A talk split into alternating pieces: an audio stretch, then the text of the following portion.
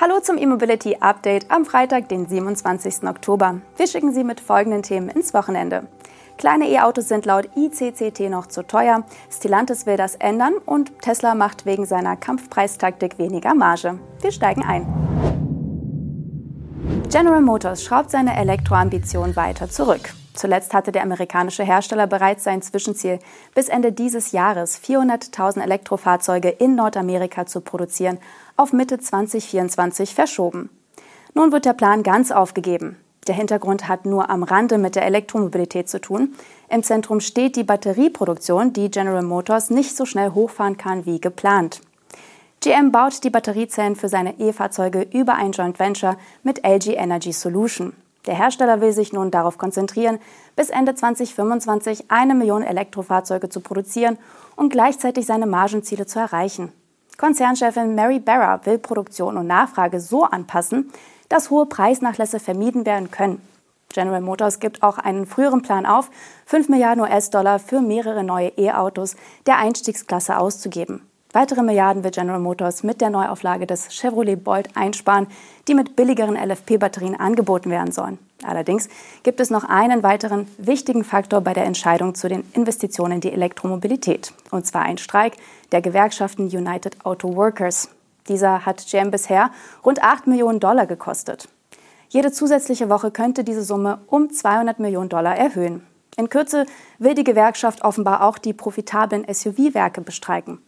Aus diesem Grund hat General Motors auch seine Gewinnprognose für 2023 zurückgezogen.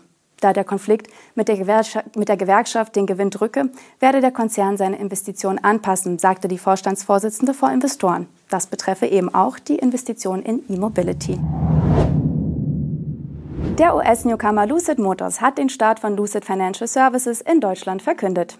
Die zusammen mit einer Autobank eingeführte digitale Plattform bietet verschiedene Optionen für die Elektrolimousine Lucid Air. Von der Finanzierung über das Leasing bis zum Darlehenskauf.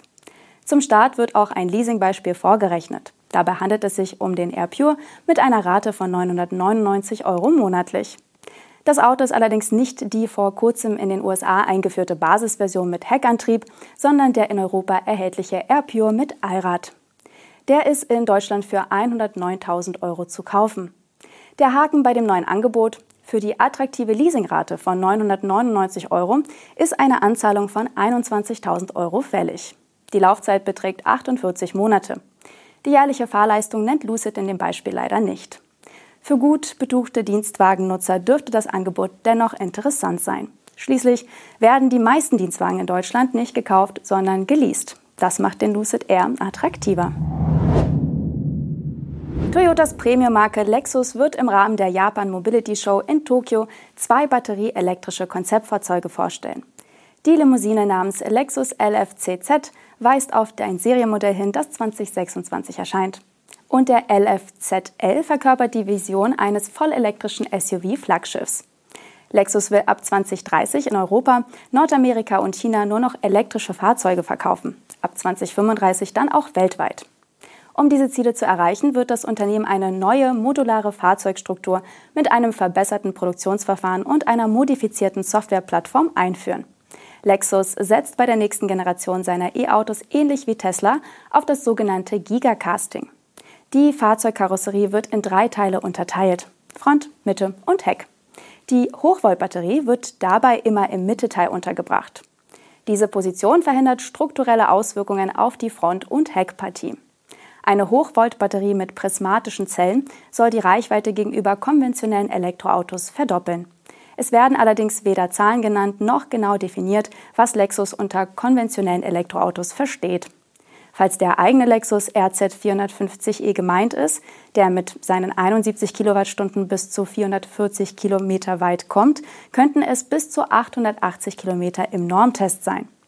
Die Limousinenstudie ist 4,75 Meter lang. Den Radstand gibt Lexus mit 2,89 Meter an. Andere E-Autos dieser Länge erreichen schon 3 Meter Radstand. Da die Energiedichte der Lexus-Batterie sehr hoch sein soll, wird dieser zusätzliche Raum wohl nicht benötigt. Fast zwei Klassen darüber ist der LFZL angesiedelt. Als potenzielles Elektro-Flaggschiff ist die SUV-Studie 5,30 Meter lang und kommt auf 3,35 Meter Radstand. Abgesehen von der Tatsache, dass der Antrieb rein elektrisch sein wird, nennt Lexus noch keine Fakten und Zahlen. Beim LFZL werden bisher nur ein neues Betriebssystem und das geräumige, zur Entspannung beitragende Interieur betont. Am Flughafen Frankfurt soll Ladeinfrastruktur für Elektrofahrzeuge künftig auch bidirektional genutzt werden.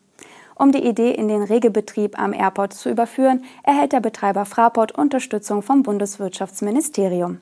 In den kommenden vier Jahren fließen insgesamt gut 5 Millionen Euro aus dessen Förderprogramm Elektromobil an den Flughafen. Fraport selbst investiert gemeinsam mit Kooperationspartnern weitere 4,1 Millionen Euro in das Projekt. Die Laufzeit von insgesamt vier Jahren startet mit einer zwölfmonatigen technologischen Planungsphase. In den anschließenden drei Jahren sollen auf dem Flughafengelände knapp 90 bidirektionale Ladepunkte entstehen.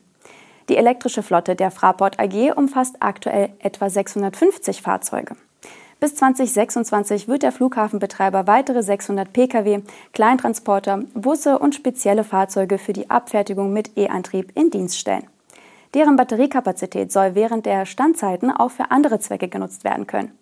In Summe sollen die Akkus des Fuhrparks mithilfe bidirektionale Ladetechnologie einen virtuellen Großspeicher bilden, der jederzeit wechselnd viel Strom aufnehmen und abgeben kann. Eine Software soll die Energieflüsse so steuern, dass der tägliche Betrieb am Flughafen nicht beeinträchtigt wird. In der Praxis weist Fraport selbst auf einige Hürden hin. So gibt es wenige Fahrzeuge im Pkw- und Busbereich, die ab Werk bidirektionales Laden unterstützen. Bei Fahrzeugen wie Flugzeugschleppern sieht es ähnlich aus. Insofern soll das Projekt auch Impulse geben. Und zum Schluss haben wir noch weitere Elektromobilität aus der XL-Klasse für Sie. Wie viele Kilometer können Elektro-Lkw in mehreren aufeinanderfolgenden Jahren leisten? Auf diese Frage sucht Volvo aktuell mit einem Testexemplar Antworten. Die aktuelle Zwischenbilanz. Das batterieelektrische Schwergewicht sticht seine Dieselbrüder aus.